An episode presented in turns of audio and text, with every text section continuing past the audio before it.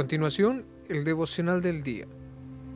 La lectura bíblica de hoy comienza en el libro de Romanos, en el capítulo 1, en los versos 16 y 17. Porque no me avergüenzo del Evangelio, porque es poder de Dios para salvación a todo aquel que cree, al judío primeramente, y también al griego, porque en el Evangelio de la justicia de Dios se revela por fe y para fe. Como está escrito, mas el justo por la fe vivirá. Hoy vivimos tiempos donde la fe es fundamental, porque sin fe no tendríamos la esperanza necesaria de aguardar por nuestro Señor. Tampoco tendríamos el valor para enfrentar los desafíos y las luchas contra la maldad presente.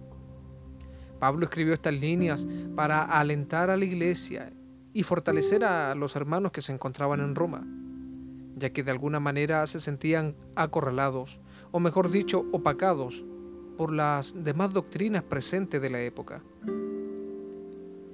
En aquel entonces existían cultos a diversos dioses, y todos ellos estaban representados en templos de mármol pomposos y todo aquello.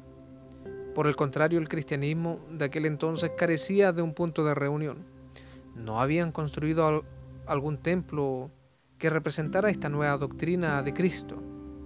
Se reunían por los hogares, por las plazas públicas y andaban de un lugar a otro.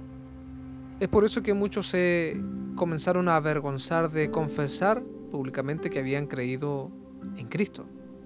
Pablo quiso darles el ejemplo para que ellos valoraran la fe que habían recibido de Dios. Pablo dijo públicamente, no me avergüenzo él defendió esta nueva forma de creencia y confesó públicamente que el Evangelio era superior a cualquier otra doctrina. Se enfrentó a los mismos romanos e incluso a los griegos, diciendo que no solamente el Evangelio era superior, sino que también poderoso, y estaba disponible para todos aquellos que lo desearan recibir, tanto judíos y griegos, a pesar de que estos últimos, los griegos, eran idólatras que adoraban a sus famosos dioses del Olimpo. Este poderoso evangelio debía recibirse por medio de la revelación, fundamentada en la fe, una fe que es necesaria para creer y para confesar. Nuestro evangelio es poderoso.